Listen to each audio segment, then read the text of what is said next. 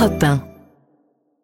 Bon, allez, maintenant la, la sortie de la semaine avec euh, Marie Jiquel. Et euh, lui aussi, il a pris un petit euh, coup de vieux. Euh, C'est lui qui le raconte dans son Mm. dernier spectacle, Emmanuel 2. On parle de Manu Payette. J'ai atteint un âge où déjà quand je me gare, faut qu'on baisse la musique.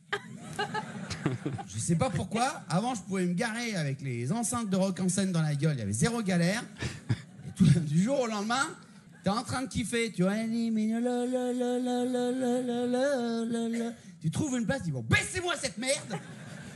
Et Eh oui, l'humoriste et comédien, c'est Assagi. Alors, euh, vous l'avez entendu, hein, il est toujours aussi dynamique. Eu- Moins de sorties, une vie de papa rangé. Et puis, Manu Payette, il a arrêté la clope. J'ai fait trois stages, j'ai vu trois hypnotiseurs, j'ai lu le bouquin deux fois, on m'a cousu un fil dans l'oreille, on m'a cousu un fil dans l'oreille, ça existe Sans anesthésie, ça s'appelle l'auriculothérapie, ça fait un mal de chien. On m'a cousu un fil dans l'oreille le soir même, j'ai refumé une clope avec le fil encore cousu. Je vous jure, c'est vrai, avec ma femme qui dit enlève au moins le fil, t'as l'air vraiment avec ton truc qui pendouille.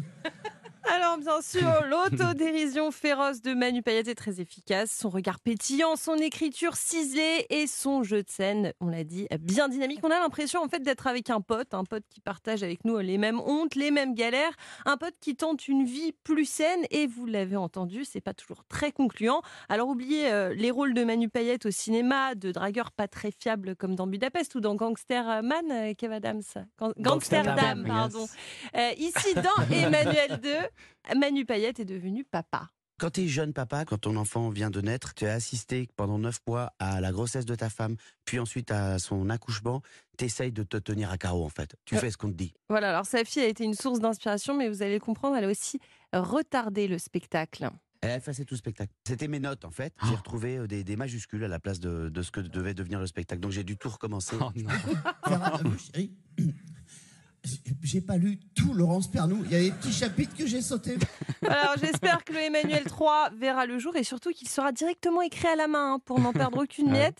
Et Le spectacle épingle aussi euh, toutes nos nouvelles névroses, hein, comme l'espionnage hein, sur notre euh, smartphone ou les hypnotiseurs charlatans. Et c'est à voir dans toute la France, Thomas, en tournée à Saint-Brieuc, Marseille, Rouen, voilà.